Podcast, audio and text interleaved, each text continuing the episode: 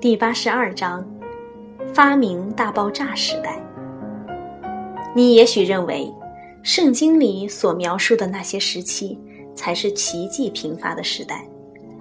但是如果那时候的人生活在现在的地球上，他们一定会把如今的时代看成是真正充满奇迹的时代。你用电话可以与相隔千里的人通话。那时候的人会把你看作魔法师，你让那时候的人看电影或者电视，当他看到那些说话和活动的人，他会认为你是巫师。你打开录音机或收音机，乐队演奏的音乐就响了起来，这时他会认为你是个魔鬼。你乘坐飞机在天上飞，他就会觉得你是上帝。我们现在已经习惯了这样的生活，有电话、电视、录音机、汽车、大卡车、飞机、电灯、电影、收音机、照相机等等。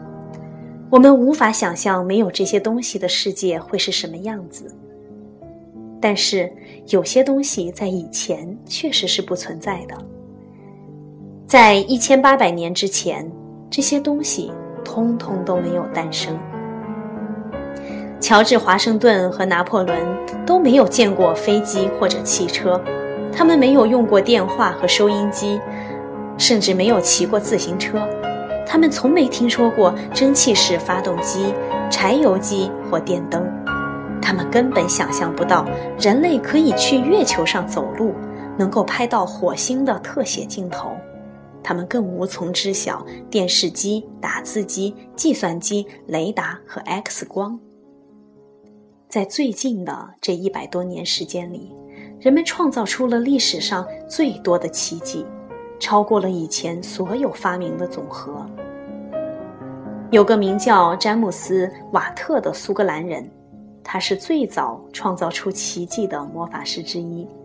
不对，我们应该称之为发明家，而不是魔法师。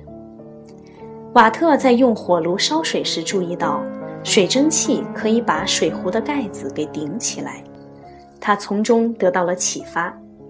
既然水蒸气可以顶起壶盖，那它也就能推动其他东西运动。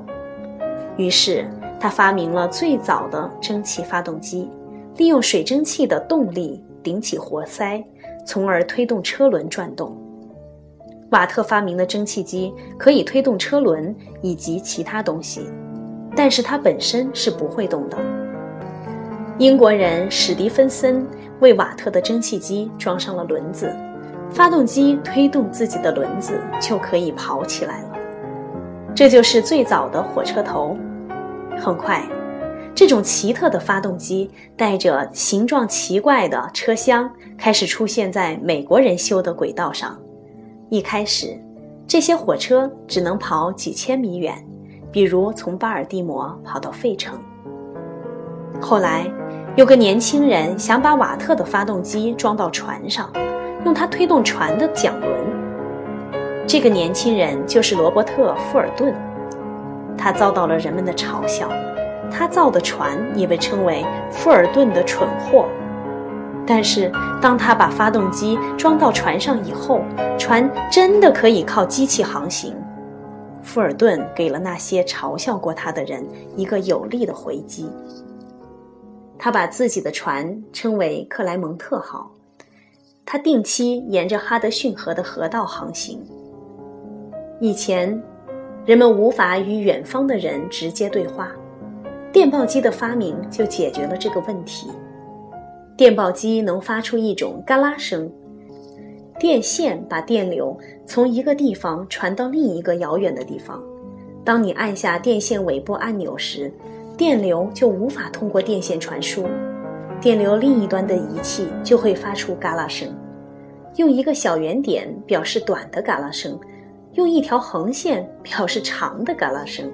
这些圆点和横线都能与字母表中的字母相对应，从而拼出电报传递过来的信息。美国画家摩尔斯发明了电报机这种精妙的小仪器，他在美国的巴尔的摩和华盛顿之间建立了最早的电报线，而他发的第一份电报是：“上帝创造了怎样的奇迹。有位名叫贝尔的老师，为了帮助聋哑儿童感受声音，一直在想办法。想着想着，就发明了电话。电报机传递的是电流声，而电话传递的是人说话的声音。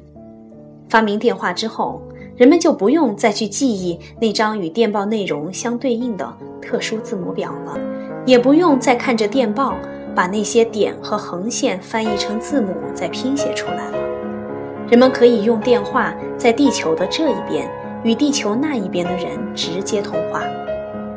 这些发明沿用至今，有些发明者是相互合作的几个人，所以他们的最先发明者是谁，我们也很难说清楚。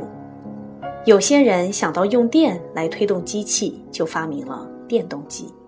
后来又有人想到用燃烧的煤气使机器运转，于是汽车上的煤气发动机便出现了。你知道，现在遍地都是汽车。最开始，人们不需要驾照就可以开着车到处跑，路上没有任何交通管制，没有停车标志和交通信号灯，什么都没有。你想，这得多危险呢？后来有人发明了三色交通信号灯，并于1923年申请了专利。这个人是个美国人，名叫加勒特·摩根。信号灯装置的发明保障了街道上汽车和行人的安全。托马斯·阿尔瓦·爱迪生发明了电灯，人们把爱迪生称为巫师，因为中世纪的人们认为巫师能做任何事情。能够点石成金，大变活人，还能创造各种各样奇妙的、匪夷所思的事物。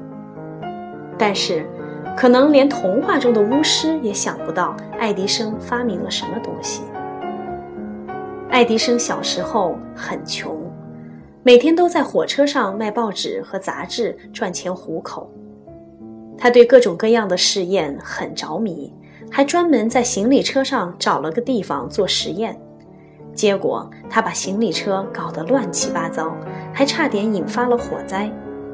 所以行李收发员就把他的所有装备都扔到了火车外面去了。在爱迪生发明的东西里，有许多都与留声机和电影有关。世界上任何人的发明都不如他的发明重要。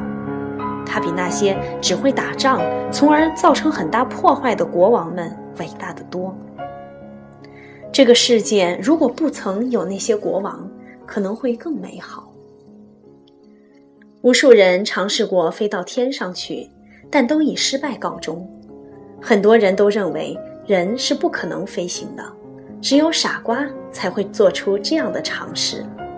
还有些人认为，尝试飞行的行为本身就是荒谬的，因为只有鸟和天使才能从上帝那里得到飞翔的能力。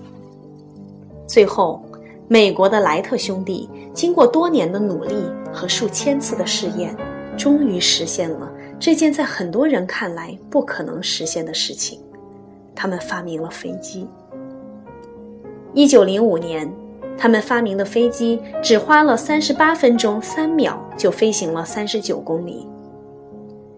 收音机是意大利人马可尼发明的，还有许多人仍然在坚持研究发明。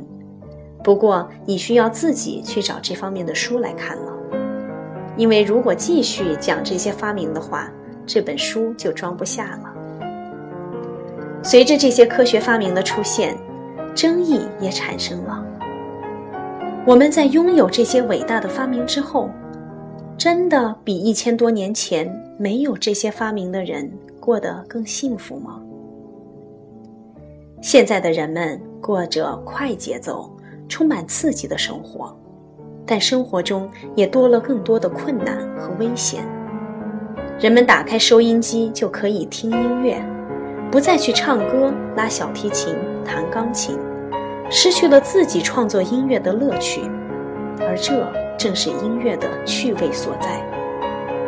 当我们开着汽车全速前进时，必须聚精会神，哪怕开一点小差，都有可能发生危险。